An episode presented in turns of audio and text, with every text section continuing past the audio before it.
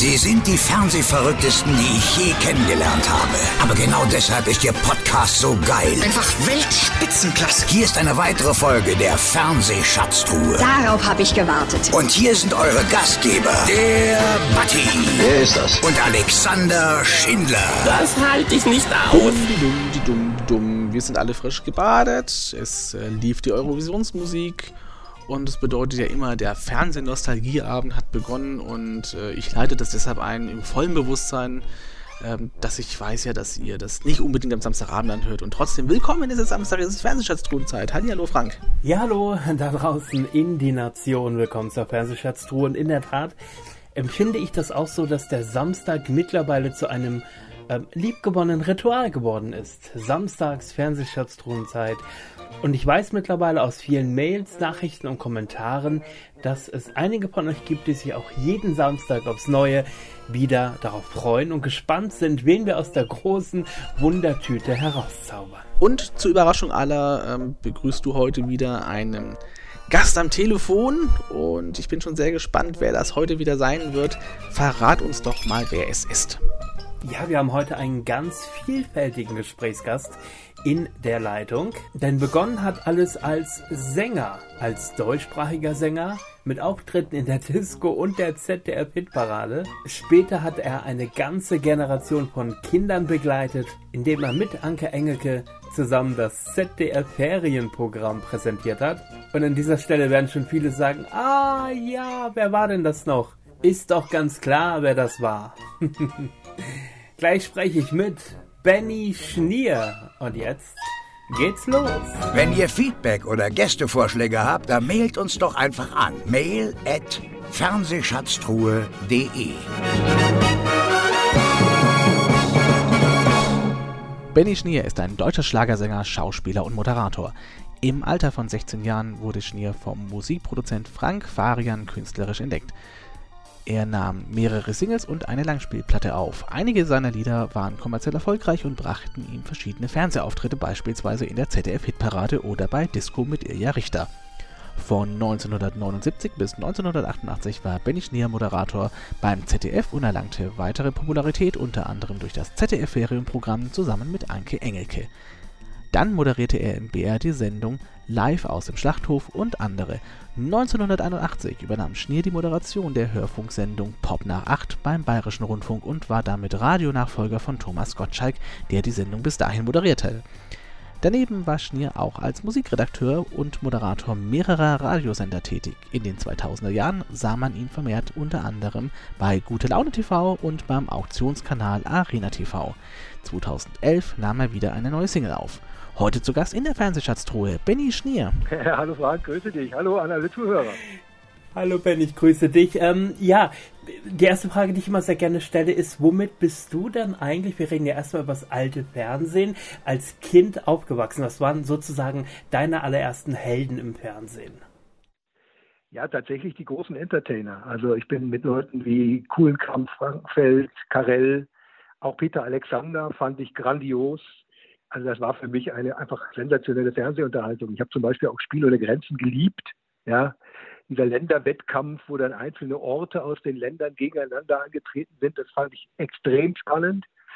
Ähm, und das, ja, das hat so ein bisschen meine, mein, mein damaliges äh, Fernsehbild geprägt. Ja, ist, ist das also, ähm, denkst du nostalgisch daran zurück und sagst, naja, das waren halt Sendungen ihrer Zeit, passen ins heutige Fernsehen einfach nicht mehr? Oder findest du es auch schade, dass man solche Klassiker einfach heute auch nicht mehr regelmäßig wiederholt oder zur Not auch in die Mediatheken stellt? Naja, ich frage mich, warum sowas heute nicht funktionieren sollte, ganz ehrlich. Also ich meine, ähm, man macht halt heute eine andere Art von Fernsehen. Und, und heute ist es halt tatsächlich so, ach natürlich durch die Vielfalt bedingt, die man hat, durch die ganzen privaten Sender, die es gibt, dass halt da auch viel Ausschuss dabei ist. Ja? Dass man einfach Sachen in, ins Rennen schmeißt, wo man äh, nach drei Folgen feststellt, die funktionieren nicht und das war's. Das waren ja alles Showkonzepte, die, die in, in langer äh, nächtlicher Kleinarbeit erarbeitet wurden und wo man sich Leute, wo sich Leute wirklich Gedanken gemacht haben, was kann man tun, um das Publikum zu Hause zu unterhalten. Jetzt darf man natürlich nicht vergessen, dass es eine andere Zeit war. Ne? Es gab also erstens mal nicht die Auswahl ähm, und man hat, wenn dann am Abend halt klassisch die große Fernsehshow geguckt. Ähm, das waren natürlich andere Bedingungen, das ist gar keine Frage. Aber wenn ich heute sehe, wie, ich sag's mal ganz hart, lieblos teilweise Unterhaltungsfernsehen gemacht wird, wo einfach ganz banal ähm, versucht wird, an den Emotionen der Leute, die zuschauen, zu schrauben und das und zwar künstlich zu schrauben, indem man ganz genau an den Schräubchen dreht, von denen man weiß, dass das bestimmte Reaktionen beim Publikum auslöst. Ja, das wirkt für mich alles extrem steril zum großen Teil, null authentisch, ähm, unabhängig davon, dass natürlich leider auch ähm, so Leute wie Kuhlenkampf und Frankenfeld halt einfach echte Entertainer waren, die ihr Handwerk gelernt haben. Und wenn man sich heute anschaut, wer da teilweise vor die Kamera gestellt wird, und ich will den Leuten gar nichts Böses, ich gönne ja jedem seine Fernsehminuten, aber ähm, wenn man halt irgendwelche Models oder Influencer oder Fußballgattinnen nimmt und die vor die Kamera stellt, dann darf man nicht erwarten, dass die jetzt großes Entertaining machen. Also, sorry, ist halt einfach so. Also ich merke schon, wir, wir liegen auf einer Wellenlänge. Das gibt viel Potenzial für ein schönes Gespräch. Aber wir, wir fangen durchaus mal ein bisschen vorne an. Wenn ich mir überlege, so einen coolen Kampf, der ja durchaus in seiner Zeit auch schon für Aufreger gesorgt hat, weil er zum Beispiel zehn Minuten lang in EWG einen Monolog über das aktuelle politische Tagesgeschehen gehalten hat oder seinen Assistentinnen immer, sagen wir mal, ein bisschen lüstern hinterhergeschaut hat oder so einen flapsigen Spruch gebracht hat. Das wäre heutzutage auch ein Shitstorm, oder? Ja, aber das liegt natürlich daran, dass fast jedes alles ein Shitstorm ist, was man heute macht. Dass man ja eigentlich fast gar nicht mehr machen darf oder kann, ohne dass es irgendjemanden gibt, der sich daran stört und das dann sofort äh, eine Welle auslöst, ähm, wo man sich manchmal schon fragt, ey, sag mal Leute, über was reden wir hier eigentlich? Über was regen wir uns hier eigentlich auf? Was ist das eigentlich, was ist eigentlich euer Problem? Also ich bin da manchmal eher erschreckt, als dass ich äh, de, da diesen einzelnen Geschichten zustimmen kann. Ja. Ähm, und äh, ich sage mal, sag mal ganz ehrlich, ich meine, was ist daran so schlimm, wenn, wenn, wenn jemand einer attraktiven Assistentin hinterher schaut? Ja? Ich meine, dass man das jetzt vielleicht gleich heute als sexuelle Belästigung empfindet, weiß ich nicht, ob das sein muss. Ja? Ähm, also das, das finde ich, das, man kann es auch übertreiben. Ne? Man, man, man darf natürlich auch, auch nicht, nicht äh, alles gutheißen, was da vielleicht damals gemacht wurde äh, und, und, und, und, was vielleicht unter heutigen Gesichtspunkten und dem heutigen Zeitgeist vielleicht eine ganz andere Bedeutung und andere Wirkung hat, als das damals der Fall war. Ähm, aber natürlich, klar, ähm, heute gibt es mehr stromlinienförmige Leute im Fernsehen und äh, wenig Leute, die anecken. Die, die anecken, haben wir dann auch, ähm, wenn sie es gut machen, auch einen entsprechenden langfristigen Erfolg. Ähm, und und äh, diese, ich glaube, ich brauche diese ganzen weichgespülten und glattgebügelten Leute eigentlich nicht. Also ich schaue die nicht gerne. Mhm. Vor allem war es ja damals so, man hatte, sagen wir mal, äh, für jeden Bereich der Unterhaltung auch seinen seinen Präsentator, also einen coolen Cup, wo man wusste, okay, da geht's dann auch mal gibt's mal einen politischen Spruch, dann hatten wir den netten, freundlichen Hans Rosenthal, wo man wusste, okay, da ist in der Regel alles komplett korrekt. Ähm, heute hat man so ein bisschen das Gefühl, es ist, wie du schon gesagt hast, alles so, so altglatt. Also äh, ich kann mir nicht vorstellen, ein Florian Silbereisen, der am Samstagabend um Viertel nach acht äh, mal einen Spruch jetzt über die aktuelle Regierung macht oder irgendwie sowas. Das ist nicht möglich.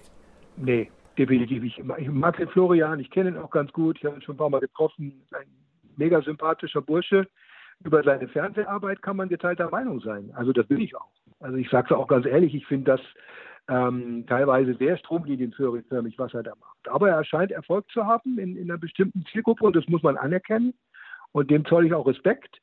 Ähm, aber für jemanden, der eine Musiksendung moderiert, hätte ich andere Bedingungen. Genau, denn man liest ja auch bei den Fans unter anderem, bei den, bei den Fans der deutschsprachigen Musik, der Pop- und Schlagermusik immer wieder, es sind an sich immer die 10 bis 20 selben Künstler, die beim Flori da sind. Ja. Da hast du immer den Carpendale, da hast du immer ja. den Kaiser, da hast du immer die Berg und so weiter. Genau. Ähm, weil die Plattenbosse so viel Einfluss haben oder weil man weiß, die Quoten stimmen dann oder was ist der Grund? Ja, ich weiß nicht, ob die Plattenbosse noch so viel Einfluss haben. Den hätten sie vielleicht gerne. Das hat aber sicherlich in den letzten Jahren massiv abgenommen, weil, weil ähm, ich, ich, glaube eher, dass, dass die Produktionsfirmen oder die Produzenten, ein Jürgen Jürgens und so weiter, die wissen halt ganz genau, ähm, welche Leute halt äh, Publikum ziehen, ja. Und die werden dann halt auch immer wieder eingeladen, ja. Weil sie wissen, dann schauen halt Leute zu. Ist halt, ist halt schade und traurig insgesamt für die deutsche Nachwuchsszene, weil es gibt nur noch ganz wenige Plattformen im Fernsehen, wo Musik präsentiert wird und die sind halt dann meist von den üblichen Verdächtigen belegt. Ähm, und das ist halt dann ähm, eine dramatische Situation, finde ich. Also da hatte ich damals als Sänger wesentlich leichter. Ja? Ähm, weil da gab es halt noch mehr Möglichkeiten. Da gab es die Hitparade, da gab es die Disco, da gab es halt die großen Shows wie die Starparade, wie auch immer. Also da konnte man schon, äh, wenn man Glück hat, in drei, vier Geschichten auftreten und sein Publikum erreichen. Heute muss man ja andere Wege gehen, befürchte mhm. Ja, wir werden später nochmal über das äh, aktuelle Fernsehen und die Entwicklung sprechen. In der Tat, du hast es gerade schon erwähnt, du hast ja selber äh, als Sänger sozusagen deine Karriere begonnen im Alter von 16 Jahren. Wurdest du von Musikproduzent Frank Parian entdeckt? Wie passierte das damals? Der Rapper von Frank nicht, sondern von einem seiner Scouts. Der hatte ja überall mal so Leute, wie, wie das im Fußball dann auch ist, so Scouts rumlaufen, ne? Freunde und Bekannte, die er hatte, die ihm halt dann immer gesteckt haben, wenn sie irgendwo jemanden gesehen haben, der, der ihnen gut gefallen hat. Und ich habe damals tatsächlich schon früher als in 16 Jahren äh, Musik gemacht. Ich bin schon mit 12, 13 Jahren auf der Bühne aufgetreten, meist am Wochenende, um ein bisschen Taschengeld zu verdienen. Da hat meine Mama mich dann immer hingefahren. Ich habe dann immer live mit irgendwelchen Bands äh, zwei, drei Songs gesungen ähm, und hatte damals tatsächlich als ganz junger Bursche eine Stimme wie Heinche, auch vom Stimmumfang her, sehr, sehr hoch. Ähm, habe dann natürlich auch, auch ähm, natürlich eine Heinche-Nummer immer gesungen dann damals. Und da hat mich damals dann, dann einer seiner Leute entdeckt bei mir im, im, im Landkreis und ihm das gesteckt. Und der rief mich dann an und sagte, ja, er hätte da eine Idee für so eine, eine Jugendtruppe ähm, und, er hätte auch einen schönen Song schon und ob ich denn Lust hätte, sowas zu machen. Und ich mir erstmal nichts dabei gedacht und gesagt, ja klar, was man halt als junger Bursche so tut, nach Absprache mit seinen Eltern. Und wir haben dann eine Nummer aufgenommen und die lief dann unter dem Namen Die Bennys, lustigerweise. Und ich war der Einzige, der tatsächlich Musik gemacht hat. Alle anderen waren irgendwelche äh, Schulkumpels, die, es waren, glaube ich, sechs Leute, sechs Jungs. Äh, fünf davon kamen aus meiner Schule die einfach mit aufs Foto gestellt wurden. und die Nummer hieß Frieden hier auf Erden, war der totale Todesflop. Ähm, und ich hatte dann auch, auch, auch schnell äh, aufgrund genau dieser Geschichte, dass man dann mich nicht alleine fotografiert hat, sondern da noch ein paar drumherum stehen mussten, dann auch ganz schnell keine Lust mehr und dann hat sich das auch ganz schnell wieder erledigt. Und dann kam ich halt in Stimmbruch und meine Stimme war ähm, tiefer, aber immer noch hörbar. Und ich habe dann bei einem Talentwettbewerb mitgemacht in meinem Heimatort. Und da gab es eine Reise nach Berlin zur ZDF-Hitparade zu gewinnen. Und ich habe tatsächlich diesen Talentwettbewerb gewonnen, den ersten Platz belegt und bin dann mit meiner Mama nach Berlin in die Hitparade gefahren, live vor Ort und habe in den Studios dort, in den Uferstudios dort, mir die Sendung anschauen dürfen. Und was ich da aber noch nicht wusste an dem Abend, wo ich da saß, dass ich tatsächlich in der nächsten Sendung selber drin gewesen bin. Also es ging da ganz schnell hat mich dann äh, wieder, äh, der, der Talentscout hat da wieder Wind davon bekommen, dass ich nach dem Stimmbruch noch eine ganz gute Stimme habe und ich habe schon mal mit Fabian gearbeitet habe und den Kontakt wiederhergestellt und wir sind dann ins Studio ganz, ganz schnell und haben Du bist 16 aufgenommen, also die deutsche Version von Your 16 und mit der Nummer war ich dann tatsächlich ähm, das erste Mal dann äh, in der ZDF-Parade selber live als Sänger zu Gast. Ja, das war 1974 dann, ja? Ja, genau. Genau. Und ähm, ja, ich stelle mir das vor, Berlin. Hier ist Berlin. Äh, kannst du dich noch an diese Momente erinnern? Du standest jetzt also in diesem legendären ZDF-Hitparadenstudio in Berlin. Und nicht nur, dass die Sendung live war, man musste ja auch live singen. Das heißt, zwei ja, Punkte, immer. die man wahrscheinlich, äh, was den ähm, Aufgeregtheitsfaktor angeht, nicht unterschätzen sollte, oder? Ja, ich habe natürlich geschlottert vor Angst, ist ja klar. Man hat natürlich ein paar Proben vorher gehabt um, um sich so ein bisschen Sicherheit zu holen. Es gab auch eine Generalprobe mit Publikum, um sich so ein bisschen an die Sendung zu gewöhnen. Ähm, aber das war für mich als, als, als, als, als Newcomer natürlich absolutes Neuland und, und ähm, man, man, man stand ja nicht gleich da, sondern man hatte ganz unterschiedliche Auftrittsmöglichkeiten. Ähm, also ich habe oft auch im Publikum gesessen und bin dann aufgestanden und gegangen. ähm, oder man kam aus einer Tür oder wo auch immer. Ähm, und je nachdem, wo man halt dann angefangen hat zu singen, oh, äh, da, da, war dann auch das ganz Entscheidende die, die, Soundqualität von dem Playback, was man gehört hat. Also ich habe mal oben im Publikum angefangen zu singen, da waren die Monitore beschissen. Ich habe mich überhaupt nicht gehört, die Musik kaum gehört, total falsch gesungen dadurch. Ähm, da musste man auch ein bisschen Glück haben und die etablierten Leute kriegten natürlich dann auch logischerweise in der Sendung auch immer gute Plätze, ja, wo sie auch oft im Bild waren. Natürlich, ja, wo sie oft im Bild waren und so weiter und so weiter. Und als ich dann ein paar Mal in der Sendung zu Gast war, kam ich dann auch für bessere Plätze. Aber ich weiß noch, bei meiner ersten Sendung war das natürlich extrem aufregend, weil man natürlich auch von der Plattenfirma wusste, Mensch, wenn du das gut machst, dann können wir schon ein paar Platten verkaufen. Also streng dich an. Überhaupt kein Druck natürlich. Ähm, und ich weiß auch, in der, ersten Sendung, in der ich war, war auch Bernd Klüver, äh, der geschätzte Kollege, der ja leider nicht mehr lebt, der ähm, ein mega sympathischer Kollege war, der mich zur Seite genommen hat vor der Sendung. Und ich war dann in seiner Garderobe und habe mir dann im Grunde versucht, so ein bisschen Mut zu sprechen. Und ich habe dann gesagt, komm, trinken wir jetzt erstmal einen Schluck Wein. und ich habe dann mit 16 Jahren dann zwei Schluck Wein getrunken und war dann extrem locker danach. Und dann ging es. ah ja, okay. Aber der Text saß noch, ja? ja, glücklicherweise. Aber auch das ist mir, mir äh, glücklicherweise nie im Fernsehen passiert, bei, bei anderen Auftritten schon mal, dass ich mal einen Text vergessen habe. Ähm, aber das ist natürlich auch der Aufregung dann geschuldet. Ja, ist ja klar, dass man dann, äh, wenn man dann plötzlich auf einmal so 10, 15 Texte lernen, lernen muss für so einen Auftritt, dass man dann natürlich denkt, oh, wie ging das gleich wieder weiter? Gerade bei so Titeln wie Bin wieder frei, die dann doch ein bisschen textintensiv sind, ähm, gab es dann schon mal äh, kleine Hänger. Die muss man dann mit Routine irgendwann überspielen. Okay. Ja, und ähm, eines der, der prägnanten Dinge in der Hitparade war ja unter anderem, dass die Künstler im Publikum Platz genommen haben. Neben den Fans, ja. zwischen den Fans. Richtig. Heute eigentlich auch gar nicht vorstellbar, sowas, oder? Weiß ich nicht, keine Ahnung, warum das nicht. Also wegen der Sicherheit, wird. wegen der Sicherheit denke ich mal alleine schon, oder? Dass man nie weiß, ob da nicht doch jemand ja, so ein bisschen vielleicht. die Grenzen vergisst und gut, das Risiko ja. jetzt damals natürlich ganz genauso gegeben. Vielleicht war man da einfach äh, blauäugiger, ähm, indem man an solche Möglichkeiten gar nicht gedacht hat, ja. Ähm, eine gewisse Gefahr ist natürlich immer dabei, äh, auch von irgendwelchen Teddybären erschlagen zu werden oder mit, mit Rosen oder Blumen zugeworfen zu werden, ja.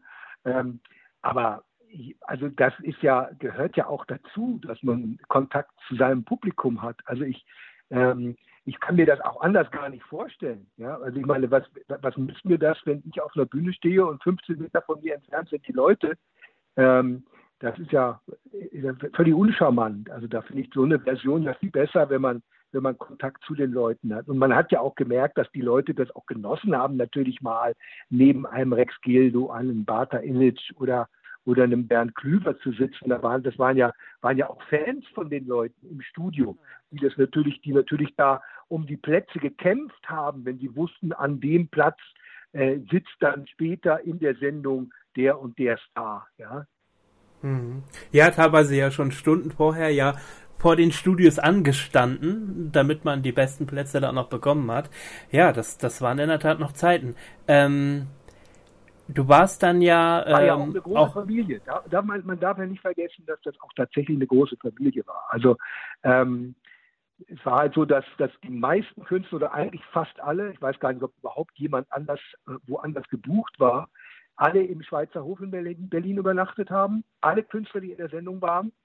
Und nachdem es eine Live-Sendung war, auch die meisten äh, dann in der Bar sich unten im Schweizer Hof getroffen haben, die halt in der Branche auch äh, den Spitznamen Todeszelle hatte, weil da einige dann doch kräftig gefeiert haben, wenn sie das zweite Mal Nummer eins waren oder sowas und dann auch schon rausgetragen wurden.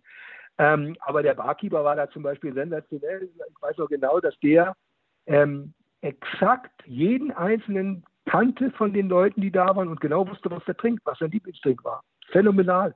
Also das war schon, war schon toll, das war schon eine tolle Zeit. Das hat sich ja im Laufe der Zeit dann auch leider alles verändert, als dann ähm, ähm, andere Moderatoren kamen, ähm, Leute dann lieber in ihre eigenen Lieblingshotels gegangen sind, anstatt sich dann in dem einen Hotel zu treffen, hat das, hat das dann alles so ein bisschen an, an Flair verloren, ja. fand ich. Genau, ja, es, es, es kam mir dann, äh, ist wohl auch der Hitparadensituation geschuldet, äh, ab Mitte der 80er ja internationale Künstler dann auch, dann gab es auch Dieter Bohlen, dann gab es CC Catch und, und, und solche Künstler und äh, es wurde nicht mehr live gesungen. Ähm, gut, ja. bei, einigen, bei einigen Künstlern wahrscheinlich auch zu Recht, weil wer weiß, was, was geworden wäre, wenn Dieter Bohlen live gesungen hätte zum Beispiel, ja, aber ja, ja, genau, mit, mit, mit, mit äh, Sunday noch, ne? Und, und sowas, genau, Anfang ja, der 80er. Ja. Und Weil hey, ja, hey, Louis. Eine legendäre Aufnahme davon. Also, wenn man, wenn man viel Spaß hat, dann muss man auf, auf YouTube, oder Spiel, Spiel Spaß haben will, muss man auf YouTube mal, mal suchen. Äh, das, das, ist, das ist schon sehr spannend, sich das anzuhören.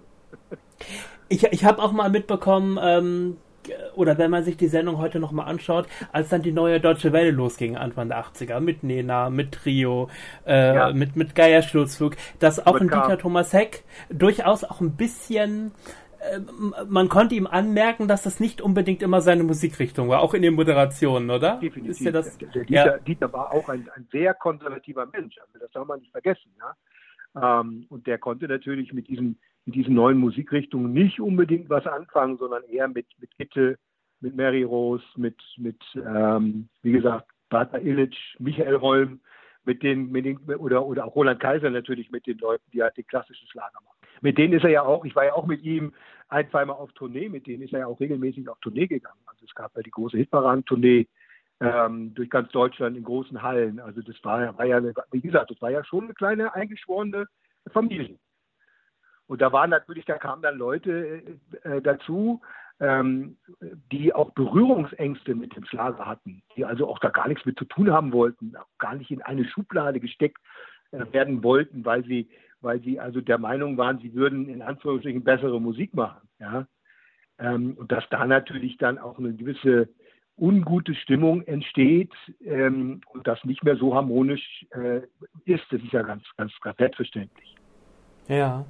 Im Jahr 2000 wurde die Hitparade dann ja eingestellt. Man hatte so ein bisschen auch ähm, ja das Gefühl, das wurde vom ZDF so ein bisschen forciert, weil dann auf einmal der Sendeplatz Samstag 18 Uhr gegen die Sportschau war, wo man wusste, was soll denn das jetzt? Äh, das kann doch äh, am Ende einfach alles gar nicht funktionieren. Dann sind nun zwei Jahrzehnte ins Land gegangen und immer wieder war die Frage, macht es Sinn, die Hitparade zu reaktivieren? Dann ist die eine Hälfte, die sagt, na, es gibt YouTube, es gibt Spotify und Co. Du kriegst nirgendwo schneller Musik als online.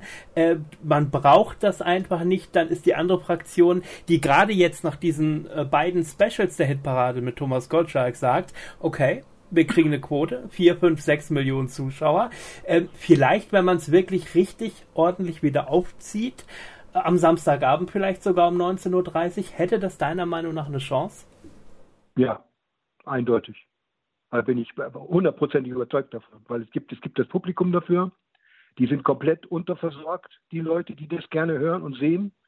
Also es gibt ja fast nichts mehr, was man, was man diesen Leuten im Fernsehen bieten kann. Die Privaten, für die ist, für die ist äh, deutsche Musik, Schlager ist, ist Gift. Da haben, wollen sie nichts mit zu tun haben. Die öffentlich-rechtlichen gehen immer, immer mehr weg davon. Die großen Shows sind halt auch teuer, die kosten Geld. Ähm, ja, bin ich überzeugt davon. Wenn man das richtig vernünftig macht, wenn man es authentisch macht, wenn man da Leute hinstellt, wenn man einen Moderator hinstellt, der das auch lebt, diese, diese Musik, der, der, ähm, der den Leuten auch, äh, der Lust hat, diesen Leuten auch eine Plattform zu geben, die Musik, diese, die Musik in dieser Richtung machen, bin ich überzeugt davon, dass das ein Erfolg sein könnte. Hättest du da so eine Moderatorenempfehlung? Wer wäre da so der Richtige oder die Richtige?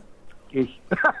ja, hättest, du, hättest du Lust? Ja, ich hätte, ich bin ja mal gefragt worden, ob ich das mache. Es hat dann leider nicht geklappt, ähm, weil, weil ich habe ja nun selber eine Hitparaden-Vergangenheit und bin, glaube ich, auch, auch ganz musikaffin. Aber keine Ahnung, es sollte halt einfach jemand sein, der, wie gesagt, der, der ähm, den, den klassischen Schlager liebt im Grunde genommen. Und, und ich glaube, man darf heute auch den, den, den, den Popschlager nicht ganz außen vor lassen.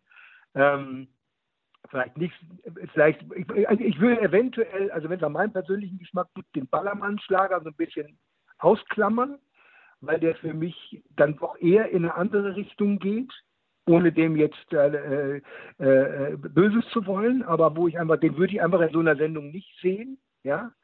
ähm, einen Mickey Krause und, und also das weiß ich nicht, ob ich den mir zusammen mit mit den, den, den, den Schlagerrecken oder auch den Popschlagerleuten vorstellen könnte. Keine Ahnung, Muss, müsste man sehen.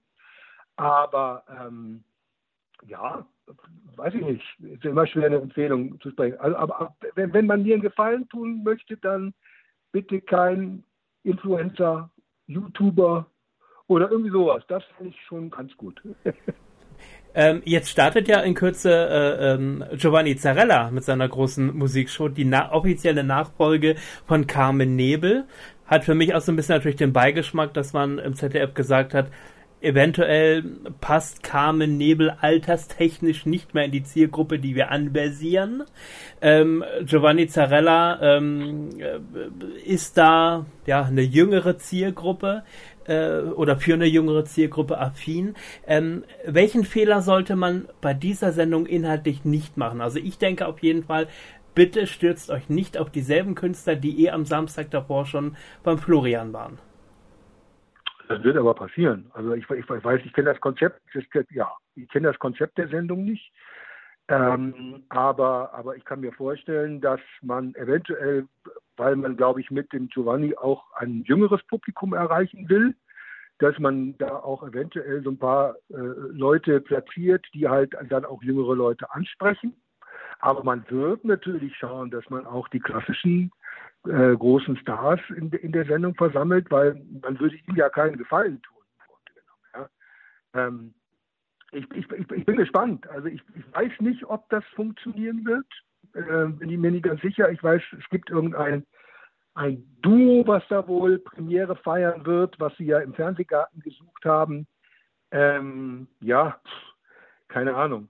Also das, äh, ich weiß es nicht, ob, ob ähm, ob das wirklich jetzt so erfolgsversprechend wird. Es wird eventuell so sein, wie es ganz oft leider bei solchen Sachen ist, dass am Anfang viele Leute zuschauen, weil sie interessiert sind und einfach wissen wollen, was da passiert und, und ähm, was da äh, geboten wird. Und dann wird man sehen, ob das ausreicht, um bei der zweiten Sendung nochmal genauso viele Leute vor die Glotze zu kriegen natürlich auch nicht vergessen, dass der Samstagabend natürlich traditionell mittlerweile von allen Sendern stark besetzt ist, ja. Und dass man da natürlich immer ankämpft gegen irgendeine Konkurrenz. Bei den Privaten gibt es ja teilweise Absprachen, dann, dass man da nicht unbedingt einen Blockbuster gegen irgendeine Show setzt, die dem anderen dann wichtig ist oder so. Ähm, da tut man sich ja bei den, bei den, bei den, bei den öffentlich-rechtlichen noch schwer, solche Sachen abzusprechen. Ja. Ähm, also ich weiß es nicht. Das ist auf jeden Fall spannend. Gucken, ja. was daraus wird. Ähm, also generell geht mir das ja zumindest so, dass ich seit vielen Jahren das Gefühl habe, dass generell die Nachwuchsförderung in der Moderation ähm, einfach so gut wie gar nicht stattfindet. Wie siehst du das? Also, äh, wenn man mal überlegt, die letzten 10, 20 Jahre, wer ist da wirklich nachgekommen? Äh, du hast, egal ob bei den privaten als auch bei den öffentlich-rechtlichen, du hast immer dieselben, ich sag mal ein bisschen flapsig, drei, vier selben Nasen, die besetzt werden. Wenn RTL eine neue Show hat, dann ist es entweder Daniel Hartwig oder Olli Geißen oder, ja. Äh, und ähnlich ist es leider bei den öffentlich-rechtlichen. Dann ist es Herr Pilawa oder Herr Kerner ähm, oder so. Ja. Warum hat man da nichts gemacht in den letzten letzten 10, 20 Jahren? Ja, das liegt, glaube ich, äh, zum großen Teil an, an, der Denke der Entscheider. Das muss ja so sein. Ja, weil es liegt ja nicht daran, dass wir nicht genügend gute junge Leute haben, die äh, nicht auf den Mund gefallen sind und die mehr können, als von der Karte oder von einem Teleprompter abzulesen. Ja, also bitte. Ähm, das kann es mit Sicherheit nicht sein. Also ist es ja, äh, sagen wir mal so, um es hart zu sagen, ich glaube, dass natürlich schon einiges verstaubt ist ja, in den einzelnen Abteilungen, dass da auch, auch äh, vielleicht das gar nicht gewünscht ist, dass man da frischen Wind reinbringt, weil da noch Leute eventuell sitzen, die sich mit solchen neuen Gedanken gar nicht anfreunden wollen. Also ich, wie gesagt, ich glaube nicht, dass es daran liegt, dass kein, dass, dass, dass kein Pool von Leuten da ist, wo man sagt, ja, da würde man schon gerne mal ein frisches Gesicht sehen. Im Sportbereich ist es doch ähnlich. Da gibt es ja auch ganz viele junge äh, Leute, die dann so nach und nach jetzt mal auch äh, vor die Kamera gelassen werden. Will ja nicht immer ähm, die alten Kommentatoren sein, ja, ein Bela Reti und wie sie alle heißen. Also ähm, da gibt es mit Sicherheit genügend Potenzial. Also kann ich mir nicht vorstellen, dass das anders ist. Hm. dann habe ich äh, gesehen, und das wusste ich vorher gar nicht, du hast ja auch im Bereich der Schauspielerei durchaus deine Fußstapfen hinterlassen, unter anderem in dem Wahnsinnsklassiker Popcorn und Himbeereis aus 1978 mit dem äh, wunderbaren Zachi Neu zum Beispiel mit Olivia Pascal, wer hat sie damals nicht heißt, ja, ja. genau, heißt und ähnlich geliebt, ja. Ähm, welche Erinnerungen hast du da an die Dreharbeiten? Ja, wir haben ja am Wörthersee gedreht unten und haben tatsächlich im Schlosshotel in Wörthersee gewohnt. Das war auch ein Hotel. Ähm, und das war so ein bisschen die, die, die, äh, der Hauptdrehort auch äh, rund um dieses Schlosshotel. Und das war natürlich toll. Ja, also ich meine, unabhängig davon, dass ich ja überhaupt keine schauspielerische Erfahrung zu dem damaligen Zeitpunkt hatte. Ich bin ja eigentlich als, als Sänger engagiert worden. Ähm, und bin dann so ein bisschen ins kalte Wasser geschmissen worden und, und äh, habe aber das Glück gehabt, dass das alles Leute waren, die ähm, mir extrem geholfen haben. Ja, die Olivia war eine ganz entzückende Kollegin, mit der ich wahnsinnig gerne gedreht habe. Auch der Zacki, der überhaupt kein Deutsch sprach, sondern seine ganzen Texte immer in Englisch gesprochen hat und danach synchronisiert wurde. Ähm, das war schon, das war schon eine lustige Truppe und es war natürlich äh, eine tolle Zeit da, was weiß ich, glaube ich, drei oder vier Wochen haben wir da am Wörthersee gedreht. Ähm, man hat einfach so ein bisschen das Gefühl gehabt, oh, jetzt bin ich jetzt ein bisschen Hollywood oder so. Ja. War natürlich nicht der Fall. Ähm, aber ähm, es hat mir zumindest so ein bisschen ähm, das Gefühl gegeben, dass es so was anderes gibt, als sich vor eine Kamera zu stellen und ein Lied zu singen. Ja, dann plötzlich so drei Sätze auswendig lernen, ist schwieriger, als man denkt. Ja. Und, und, und vor allen Dingen auch ähm, jetzt nicht die ganze Zeit verzweifelt, während man äh, dann seinen Text aufsagt, sich versucht zu erinnern, wie der Text denn überhaupt ging, dass man dann trotzdem sich eine gewisse Lockerheit bewahrt, war schon eine ganz, ganz interessante und, und, und spannende Erfahrung. Ich habe dann ja das Glück gehabt, dass ich ähm, einen Bekannten hatte, der, mit dem ich im Radio zusammengearbeitet war, der ähm, für mich einer der, der, der besten ähm, Tatort-Regisseure ist, der Thomas Bohn der die ganzen Tatorte mit der Ulrike Volkerts äh, eine Weile gemacht hat und glaube ich auch noch macht zum großen Teil. Mit, mit dem habe ich ja drei Tatorte drehen dürfen. Ähm, und das ist natürlich dann nochmal eine andere Nummer. Ja? Also das ist dann nochmal eine ganz andere Geschichte. Äh, und wenn man dann plötzlich neben so einem Dennis Hopper steht oder so, der nun wirklich eine Hollywood-Legende ist, da hat man dann schon eine gewisse Ehrfurcht. Also ich habe da schon mit tollen Leuten arbeiten dürfen, muss ich wirklich sagen. Und, und, und, ich möchte mich jetzt gar nicht Schauspieler nennen, weil das, das wäre, wäre viel zu vermessen äh, gegenüber den Leuten, die das wirklich von der Pike auf gelernt haben und in irgendwelche Schauspielschulen gegangen sind. Ich habe versucht, das Beste aus dem zu machen, was ich hatte. Ja? Und hatte das Glück, dass ich halt dann auch einen Regisseur hatte, der mir dann auch, auch relativ gut zu verstehen gegeben hat, was er in dem Moment von mir erwartet. Ja. Wie das mit anderen Leuten gelaufen wäre, mag ich mir gar nicht vorstellen. Ich habe auch mal mit zwei, drei anderen Kollegen gearbeitet, die eine andere Herangehensweise hatte. Da habe ich dann schon schwerer getan, natürlich, weil ich das auch nicht als, als, als, als Beruf gemacht habe. Ne. Hättest du dir im Nachhinein denn gewünscht, du hättest damals vielleicht auch schon Ende der 70er nach dem ersten Film die Schauspielerei noch ein bisschen ernsthafter verfolgt oder war das für dich immer ein Spaß, dass du gesagt hast, das mache ich, das macht mir Spaß, aber ernsthaft möchte ich das jetzt eigentlich nicht weiter verfolgen, dass ich da jetzt auch nochmal auf eine Schauspielschule gehe oder irgendwie sowas? Nee, an mir hat es nicht gelegen, also eher an der Zeit, aber auch, auch nicht, also es war, es war jetzt, ich war jetzt nicht so ambitioniert, dass ich gesagt habe, ich muss jetzt auf eine Schauspielschule. So, ich habe schon gemerkt, dass mit den Möglichkeiten, die ich habe, dass ich damit schon ganz gut klarkomme, wenn ich mich anstrenge. Ähm, und ich hätte auch gerne, äh, gerne weitergemacht. Man hat mir ja auch einen zweiten Film nach Popcorn und Timmer äh, haben wir alles angeboten, nachdem das ja ganz gut gelaufen ist. Ähm, er hat ja, glaube ich, sogar die goldene Leinwand gekriegt. Ähm, deshalb, also das war gar nicht so schlecht für, äh, als, als Filmerfolg. Ähm, und man hat mir dann äh, praktisch so einen Nachfolgefilm angeboten und da haben dann ich und mein damaliges Management haben das Drehbuch dann gekriegt und da gab es dann ein paar Szenen drin, die jetzt dann doch eine Spur zu weit gegangen sind.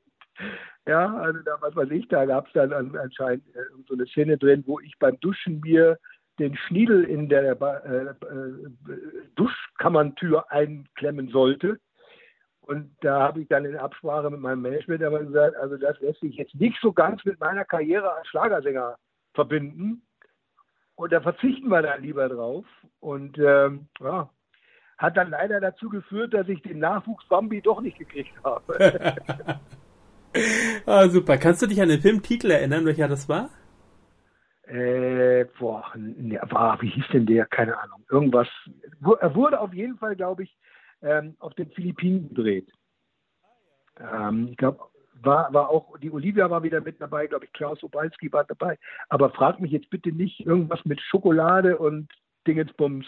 Irgendwas, was, was wahrscheinlich titelmäßig auch in die Richtung Popcorn und Ja, genau.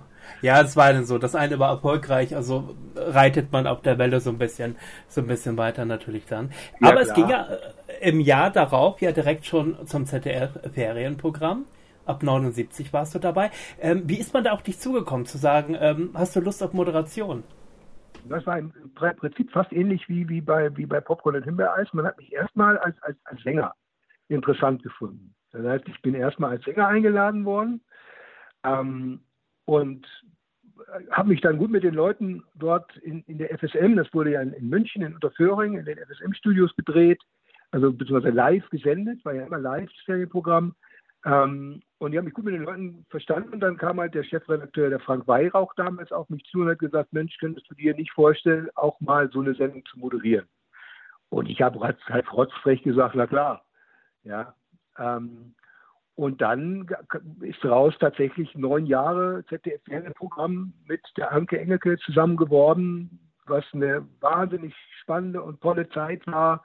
Ähm, und was auch heute noch anscheinend ganz vielen Leuten in Erinnerung ist. Ich kriege auch immer wieder ab und zu so, so, so, Mails von Leuten, die sagen, Mensch, ich kann mich noch gut an, hallo Leute, ist es Ferien, alle, immer da, ne? erinnern. ja. Das macht mich dann schon ein bisschen stolz, muss ich sagen.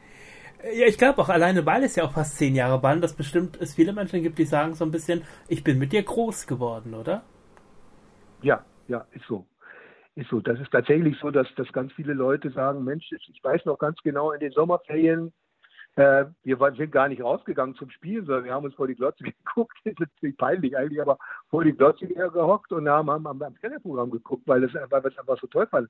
Wir haben uns natürlich auch echt, also nicht nur wir, sondern auch die gesamte Redaktion und inklusive äh, der, der Chefredakteur und auch der, der, der Leiter der Jugendabteilung, der Josef Göhlen, darf man ja auch nicht vergessen, die haben, die haben natürlich alle extrem Mühe gegeben, da auch ein abwechslungsreiches und spannendes Programm zu machen. Ja? Also äh, diese Mischung aus, aus tollen Jugendfilmen und Jugendserien und, und dem Live-Programm mit, mit Musik, mit, mit einem Kommissar, mit, mit Origami und mit was auch immer da alles in der Sendung zu sehen war, das war natürlich extrem abwechslungs abwechslungsreich und auch total interessant, fand ich selber damals, ja. Ja, ja, muss man kurz erklären für alle, die das damals nicht miterlebt haben. Also das lief, glaube ich, 15 bis 17 Uhr, zwei in Stunden. Sommerferien? Genau, äh, Montag bis Freitag, genau, immer live, direkt. Genau. Ich weiß noch, weiß noch immer, wie der heute Nachrichtensprecher Gerhard Klaner dann äh, gesagt hat, und ja. wir schalten jetzt um zum Ferienprogramm, äh, äh, genau, nach, nach München. Ähm, ja, und dann wurden genau. unter anderem halt ähm, Serien und Filme gezeigt, für die man in dieser Saison halt Lizenzen hatte. Da war von Pipi Langstrumpf über, ich weiß noch, Boomer, der Streuner und was ja. nicht alles dabei war. Und dann gab es aber auch diesen Live-Teil. Also es gab zum Beispiel den Ferienkalender, das heißt, wo ihr auch Veranstaltungen äh, hingewiesen habt, die stattgefunden haben. Es gab Live-Musik, es gab äh, verschiedene Thementage, wo Experten eingeladen wurden. Und cool. ich glaube, äh, was für ganz viele Kinder wichtig war, war, der Wuschel war da. Erzähl mal was über Wuschel. Der Wuschel war ja mein Hund, das war ja mein Bobtail. und und äh, ich habe ihn halt am Anfang mitgenommen, weil ich ihn nicht alleine zu Hause lassen konnte. Und äh, da war er immer bei mir in der Garderobe. Und irgendwann ist er halt mal, mal mit ins Studio spaziert. Und wir hatten ja im, im Studio immer Live-Publikum. Das waren meist äh, so Schulklassen aus der Umgebung. Ganz gemischt. Ähm, und äh, da war der Wuschel natürlich äh, der absolute Superheld, ja. Also der kam rein und wurde, also wir haben ihn am Anfang haben wir ihn mal mit reingenommen zur Begrüßung. Also wir haben immer, bevor die Live-Sendung losgegangen ist, haben die Anke und ich so eine Begrüßung gemacht und haben erklärt so ein bisschen, um was es geht in der Sendung, welche Leute zu Gast sind, was wir für Musik haben. Und dann ist er halt am Anfang ist er halt mal mit, mit rein spaziert, während wir die Begrüßung gemacht haben. Und ähm, hat sich dann natürlich wieder so seine Art war einfach zwischen die Kids gesetzt und hat sich streicheln lassen, ja. Und irgendwann ist die Redaktion halt gekommen und gesagt, weißt was, den bauen wir ein. Ja, der, wird jetzt, der, ist jetzt immer, der ist jetzt fester Bestandteil in der Sendung. Ja, und dann durfte der halt immer mit spazieren und durfte halt immer mit rein. Und wir, wenn wir draußen waren, Wir haben ja auch oft äh, draußen Geschichten gemacht auf der sogenannten Hubschrauberwiese, so hieß es auf dem Gelände, weil da ein Hubschrauberlandeplatz war. Und da haben wir äh, manchmal auch, äh, wenn das Wetter besonders schön war, haben wir halt draußen dann die Live-Sendung gemacht. Äh, auch mal, wir sind auch mal mit einem Testpiloten von MBB, die Anke und ich, mit dem Hubschrauber geflogen und all solche Sachen. Ähm, da durfte der natürlich immer mit dabei sein. Und der war tatsächlich, muss man sagen, der absolute Liebling der Kinder. Er hat zeitweise mehr Fanpost gekriegt als Anke und ich zusammen. Ja, super. Ja, das, das war natürlich angenehm, weil ich, weil ich konnte den Hund mitnehmen, der konnte immer dabei sein, der war gewöhnt, mhm. ohne Leine zu laufen, immer sich in meiner Nähe aufzuhalten. Das war natürlich eine praktische Geschichte. Kannst du dich noch daran erinnern, ähm, äh, die ersten Begegnungen mit der Anke Engelke, wart ihr euch gleich sympathisch? Man muss ja dazu sagen, Anke hatte auch schon ein bisschen äh, äh Fernseherfahrung. Rudi Carell damals am laufenden Band äh, entdeckt worden. Dann war sie in einem Kinderchor, ist damit auch in der ZDF-Hitparade ja aufgetreten. Das Lied von Manuel, wer kennt es nicht? Und ja, mit der, ähm, mit, mit der Desiree Nosbusch zusammen bei RTL moderiert. Also oh, das, genau. Ja, genau, genau. Und das ja schon in, auch in ja. sehr jungen Jahren. Ähm, wart ihr euch von Anfang an sympathisch und wart ihr gleich so auf der, auf der gleichen Welle? Absolut, absolut. Die Ange war aber äh, ja noch ganz, ganz jung im Grunde genommen. Ich war ja ein bisschen älter wie sie. Ähm, aber die hatte natürlich wesentlich mehr Erfahrung wie ich und die hat mir natürlich schon äh, äh, Hilfestellung gegeben. Es ist ja immer wichtig, wenn man so eine Geschichte zu zweit moderiert, dass man im Grunde genommen dem anderen genügend Raum gibt. Ne? Das ist die große, die hohe Kunst bei einer Doppelmoderation, dass man, dass man nicht sein Ego in den Vordergrund stellt, sondern dass man dem anderen eine Fläche gibt, dass der andere auch äh, glänzen kann. Ähm, das funktioniert ja auch nicht immer bei so Doppel Doppelmoderationsgeschichten. Aber das war bei uns beiden, glaube ich, ähm, von vornherein ähm, ganz harmonisch, weil wir uns, uns mochten und sympathisch waren. Sie wusste ganz genau, dass ich ihr da äh, nichts wegnehmen will und dass ich auch nicht der, den großen Superstar spielen möchte, obwohl ich jetzt als Sänger Erfolg gehabt habe. Ähm, und ich habe sie genauso als Kollegin und ihre Erfahrung, die sie in dem Bereich hatte, geschätzt, weil die hatte ich ja noch nicht. Ich war ja gar nicht gewöhnt, irgendwie frei zu moderieren vor der Kamera und Interviews mit Leuten zu führen und so weiter und so weiter. Also das war für mich schon eine Herausforderung. Äh, und da war sie natürlich eine große Hilfe. Ja? Und das habe ich ihr auch gezeigt und ihr auch, auch spüren lassen, dass ich da dankbar dafür bin, dass das so ist. Ja? Und wir haben uns halt, halt halt dann über die Zeit immer mehr eingespielt und waren halt dann im Prinzip nachher ein perfektes Team. Und es war dann letztendlich immer so ein Jahrestreffen, oder? Immer wenn wieder Sommerferien war, hat man sich dann sozusagen wieder gesehen? Am Anfang schon, weil äh, wir am Anfang ja nur das Ferienprogramm moderiert haben und dann immer in den Sommerferien uns da getroffen haben. Äh, Im Laufe der Jahre ist halt dann irgendwann mal, kam halt dann auch andere Anfragen. Da haben wir auf der Funkausstellung haben wir zwei, drei Sendungen moderiert, live, große Shows auch. Artistenarena hieß eine davon. Ähm, und wir haben dann so eine, so, so, so so eine Musik- und Poesiesendung zusammen gemacht, die hieß Maultrommel. Also wir haben dann schon ein paar andere Sachen gemacht, ging aber nie über die Kinder- und Jugendschiene hinaus. War immer, wir waren in der Abteilung, waren wir, waren wir sehr beliebt, aber der Sprung in die Unterhaltung war dann doch schwieriger als gedacht, weil da also Kinder- und Jugendunterhaltung waren jetzt nicht so die besten Freunde. Okay, war das so ein bisschen so die Schubladendenken auch beim ZDF? Ja, ja, natürlich. ja. Ja, ja. Ähm, ja, ja. 1988 war Schluss. Kannst du dich daran erinnern, warum lag das zum einen daran? Es gab ja nun mittlerweile auch schon Privatsender und Kinderprogramm, was dort auch gesendet wurde. Tele 5 hat unter anderem eine lange Cartoon-Strecke gehabt. Oder hat man beim ZDF gesagt, ähm, jetzt ist auch nach fast zehn Jahren einfach mal gut? Also ich weiß nicht, ob die Geschichte stimmt, aber ich habe mal gehört, dass irgendeine Tochter von einem Fernsehrat Mitglied gemacht hat, gesagt, gemeint hat, sie könnte jetzt Benny und Agge langsam nicht mehr sehen. und er hatte wohl ziemliches Gewicht bei der Mitsprache der Besetzung.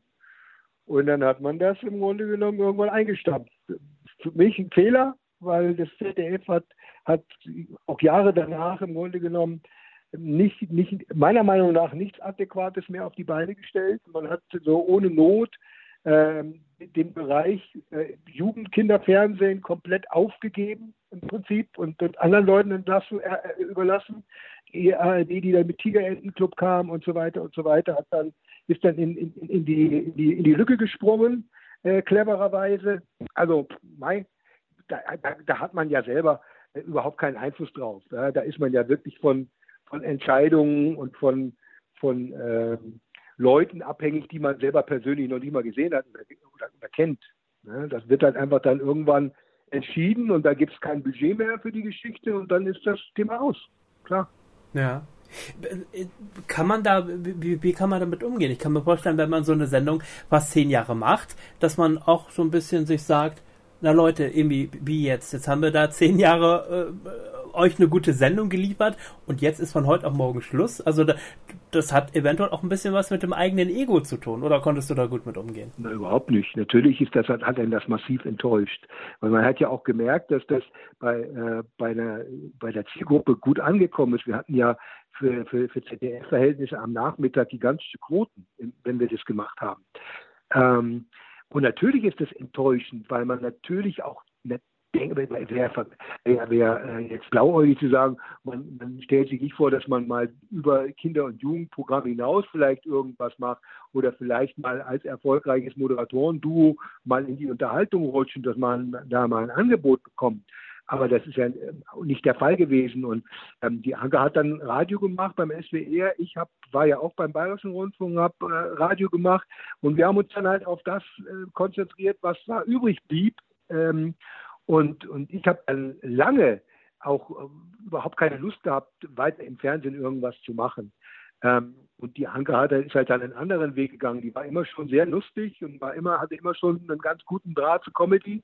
Ähm, und hat dann natürlich dann auch, auch wirklich eine, eine legendäre Karriere hingelegt in dem Bereich, ja. Das stimmt. Habt ihr über die Jahre hinweg noch Kontakt halten können oder ist das irgendwann eingeschlafen? Nee, nee gar nicht mehr. Was ich sehr schade finde eigentlich, aber gar nicht mehr. Wir haben am Anfang mal über Freunde uns, uns immer gegenseitig gegrüßt, aber selber überhaupt keinen, keinen Kontakt mehr zueinander gehabt. Und ja, das weiß nicht warum, keine Ahnung, aber es hat sich halt leider nicht anders ergeben. Okay. Ähm, ja, dann, äh, ich, apropos, äh, also ich habe gerade, äh, als du das Thema Radio angesprochen hast, ja auch gesehen, du hast ja unter anderem Thomas Gottschalk beerbt beim Bayerischen Rundfunk mit Pop nach 8. Ähm, waren das damals ja. schon große, große Fußstapfen oder hast du gesagt, nö, ich äh, kreiere mir meine eigenen Fußstapfen sozusagen?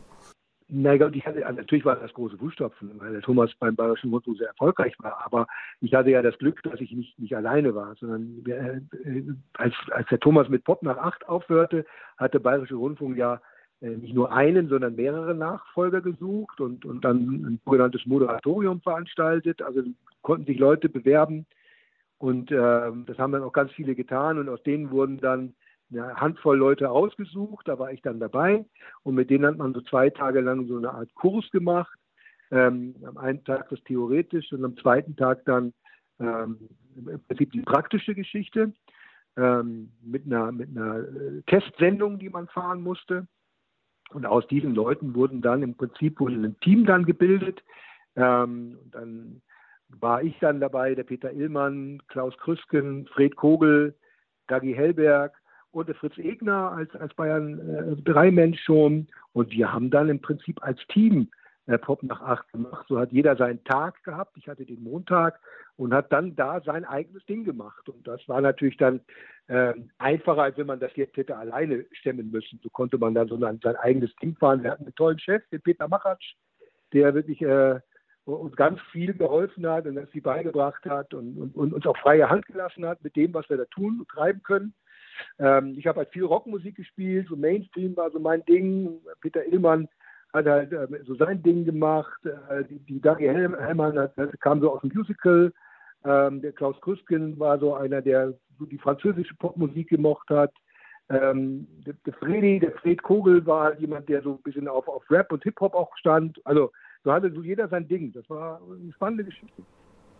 Ja, etwas, was man sich heute gar nicht mehr im Format Radio vorstellen könnte, oder dass, dass jemand äh, sozusagen seine eigene Musikrichtung vertritt und dass jeden Abend was anderes läuft.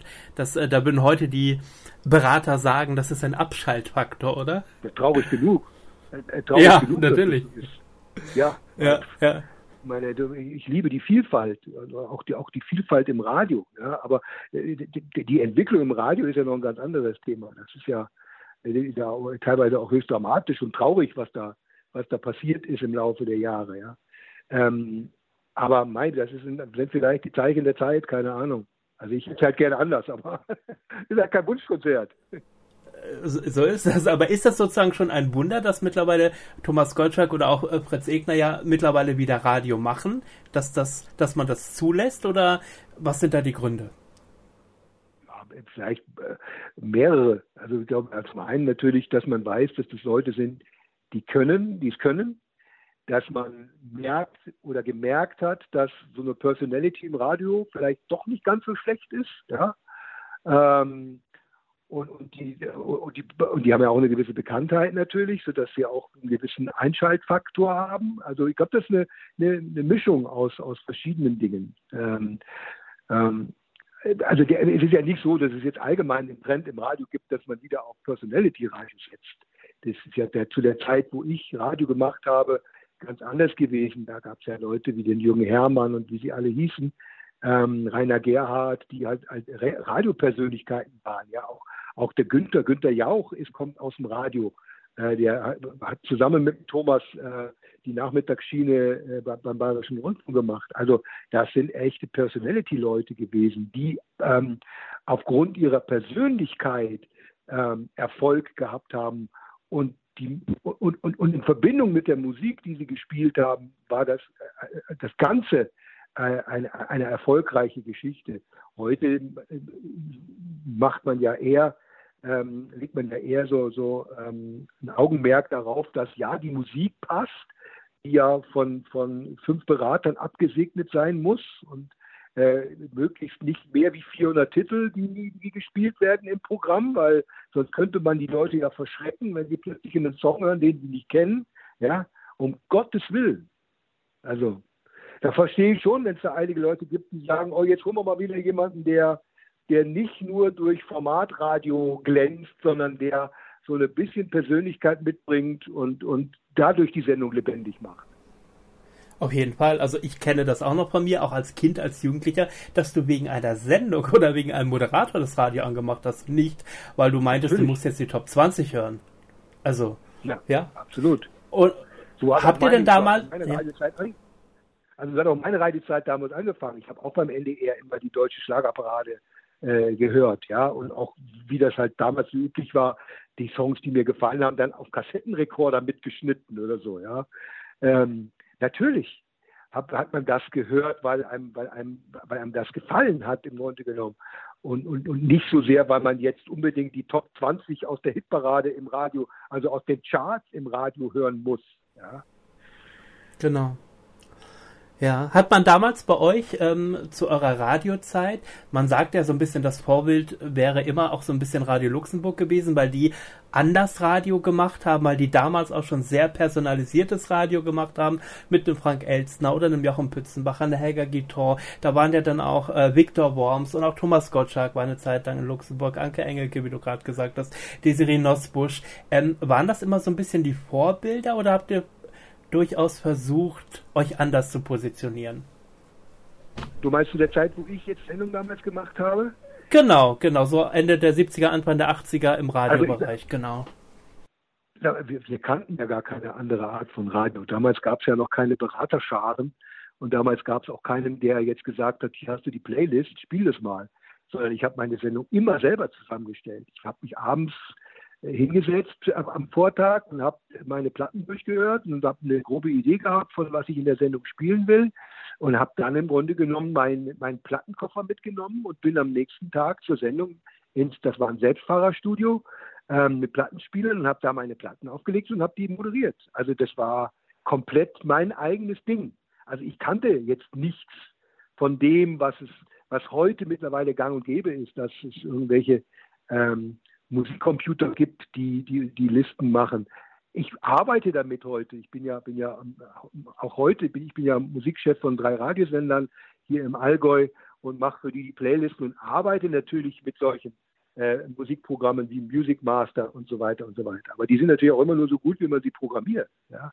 und wie man sie machen lässt. Ähm, also das, was mich eine ganze Weile beim Radio abgeschreckt hat. Ich habe ja irgendwann aufgehört, fürs Radio zu arbeiten habe nur noch äh, Fernsehen gemacht, habe 13 Jahre für Gute Laune TV gearbeitet, äh, Musikfernsehsender. ähm, was mich einfach abgeschreckt hat, war dieses Stereotype, dieses, ähm, da sitzt jemand im Studio, der, wenn es ganz schlecht läuft, überhaupt keine Ahnung von Musik hat, der gar nicht weiß, wo kommt derjenige her, der da jetzt gerade singt oder Musik macht und spielt. Das interessiert anscheinend auch von den Leuten, die was zu sagen haben, überhaupt niemanden, weil das keiner hören will, sondern das Wichtige ist der Three-Element-Break. Ja?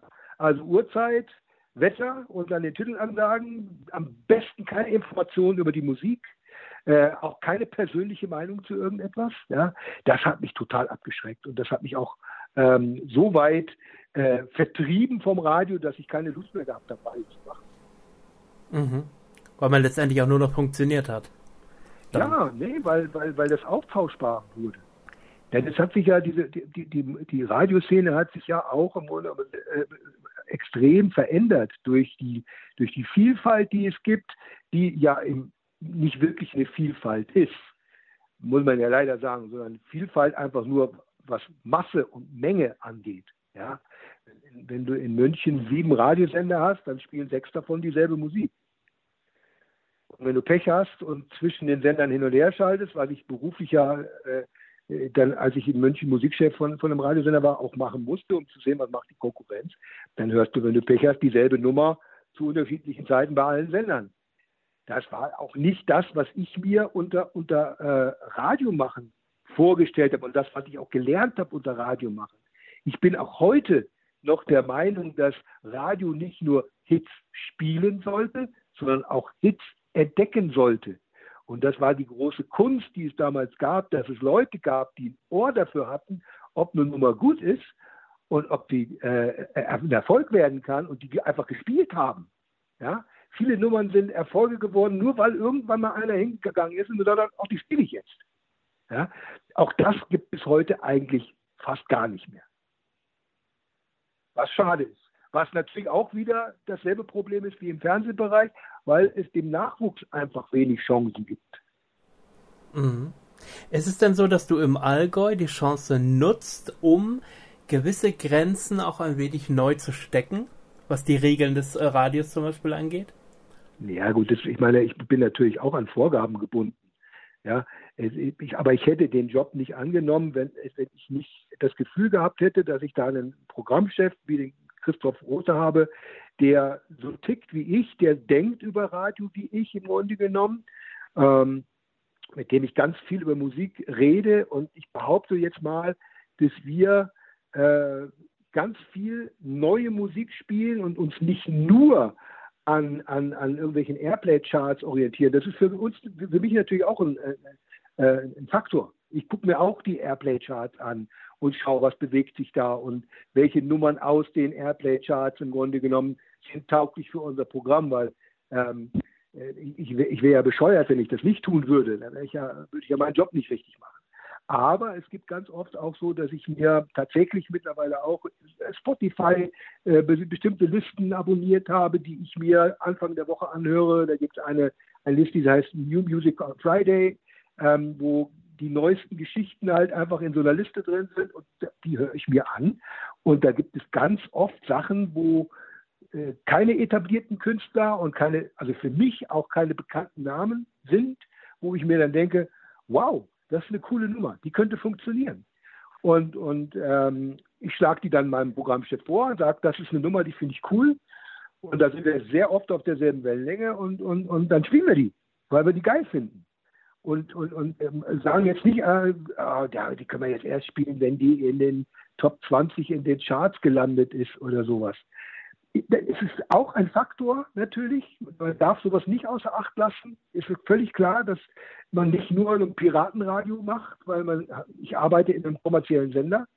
Ähm, man will erfolgreich sein. Da gibt es bestimmte Regeln, die man befolgen muss. Ähm, aber ich versuche, die in so weit, ich will nicht sagen aufzuweichen, sondern zu meinem Vorteil zu nutzen, dass ich das, was ich an, an Gespür, an, an Bauchgefühl für Musik habe, versuche einzubringen und, und ähm, ich behaupte jetzt einmal mal, dass ich äh, ein ganz gutes Gefühl für Musik habe und, und für Musikströmungen habe und, und auch ein ganz gutes Gefühl habe, wenn ich Titel höre, zu sagen, ist das ein Song, der gut im Radio sich anhört und gut laufen könnte oder nicht. Ähm, das versuche ich in den, in den Umständen entsprechend zu nutzen. Hm. Was ich ja total bemerkenswert und, und auch ein bisschen erschreckend finde, ist, wenn wir uns die öffentlich-rechtlichen Radiostationen nochmal anschauen, wo in den letzten zehn Jahren mehr oder weniger der deutsche Schlager, äh, die deutsche Popmusik ausradiert wurde. Jede äh, öffentlich-rechtliche äh, Station hatte seine Schlagerwelle, ja, ähm, ja. hatte äh, deutschsprachige Musikschlager, dann ist das ausradiert worden zugunsten des internationalen Oldies. Dann haben sich die Leute so ein bisschen beschwert und gesagt, warum spielt ihr das nicht mehr? Dann wurde das ins Digitalradio verfrachtet. Jetzt hat man NDR Plus, Bayern Plus und so weiter, äh, die, die jetzt irgendwie, ähm, oder BR Schlager heißt es ja hier, äh, die jetzt ähm, rund um die Uhr den deutschen Schlager spielen, die mittlerweile so gute Zahlen haben, dass da mittlerweile von morgens bis abends auch ein moderiertes Live-Programm stattfindet, wo es erst nur eine Abspielstation war.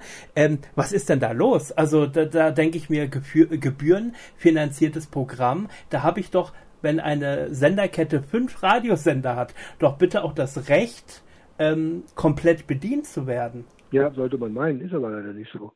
Das ist ja ähnlich, das ist ja ähnlich wie im Fernsehbereich auch. Es gibt ja immer, also ich, A gibt es die Klientel, das sieht man ja an den, an den Einschaltquoten, an den Zahlen, die es gibt bei diesen Sendern. Also muss es Leute geben, die das mögen und die das hören. Ähm, aber, aber man konkurriert mittlerweile natürlich mit, also anders wie zu der Zeit, wo ich Radio gemacht habe, da gab es den AFN und den, den österreichischen Rundfunk noch und das war es in München. Ja. Mittlerweile kämpft der Bayerische Rundfunk mit Antenne Bayern, mit den lokalen Sendern, die es gibt. Also ähm, und, und orientiert sich auch an denen. Und das, das Schlimme ist ja, dass man nicht mehr so selbstbewusst ist und sagt, so, hier, die Empire Strikes Back, ich stelle mich hin und ich zeige dir mal, wie es geht, sondern man ist so verunsichert mittlerweile, weil man selber so auf Quoten guckt, ähm, dass man ähm, schielt, was machen die anderen und, und äh, schlecht kopiert ist halb gewonnen, so nach dem Motto. Ja? Ähm, und dann gibt es natürlich mittlerweile auch mehr Berater, die die öffentlich-rechtlichen beraten äh, und, und, und keine Musikredakteure, die jahrelange Musikerfahrung haben und die einbringen. Das hat sich verändert und das verändert auch das Bild im, im, Hörfunk, ist doch ganz klar. Mhm. Am Ende möchte ich noch mal ganz schnell auf das Thema gute Laune TV äh, natürlich zu sprechen kommen, denn da warst du jahrelang ein Gesicht und hast auch deine eigene Talkshow gehabt mit den Künstlern ja, aus jener Zeit unter anderem, mit denen du auch in der Hitparade. Ich mit Kollegen zusammen. Wie bitte? Äh, genau, ich wollte sagen, genau, mit Kollegen, mit denen du, mit denen du auch bei der Hitparade zum Beispiel schon aufgetreten bist, Kollegen, die du gut gekannt hast oder gut kennst. Und das hat ja. die Talkshow, glaube ich, immer zu etwas ganz Besonderem gemacht. Das war das eine, dass, dass ich also ähm, mit den Leuten äh, zum großen Teil auf Augenhöhe war und mit denen natürlich ganz andere Gespräche führen konnte, weil die auch wussten, wer ich bin und dadurch auch lockerer waren. Ja? Ähm, und ich natürlich ähm, denen zum Teil natürlich auch Sachen entlocken konnte, äh, die die jetzt anderweitig vielleicht nicht erzählt haben. Und es lag natürlich an dem Format auch selber. Wir hatten nicht nur vier, fünf Minuten Zeit, um zu reden, sondern das ist eine Stundensendung gewesen, aufgeteilt in drei Blöcke.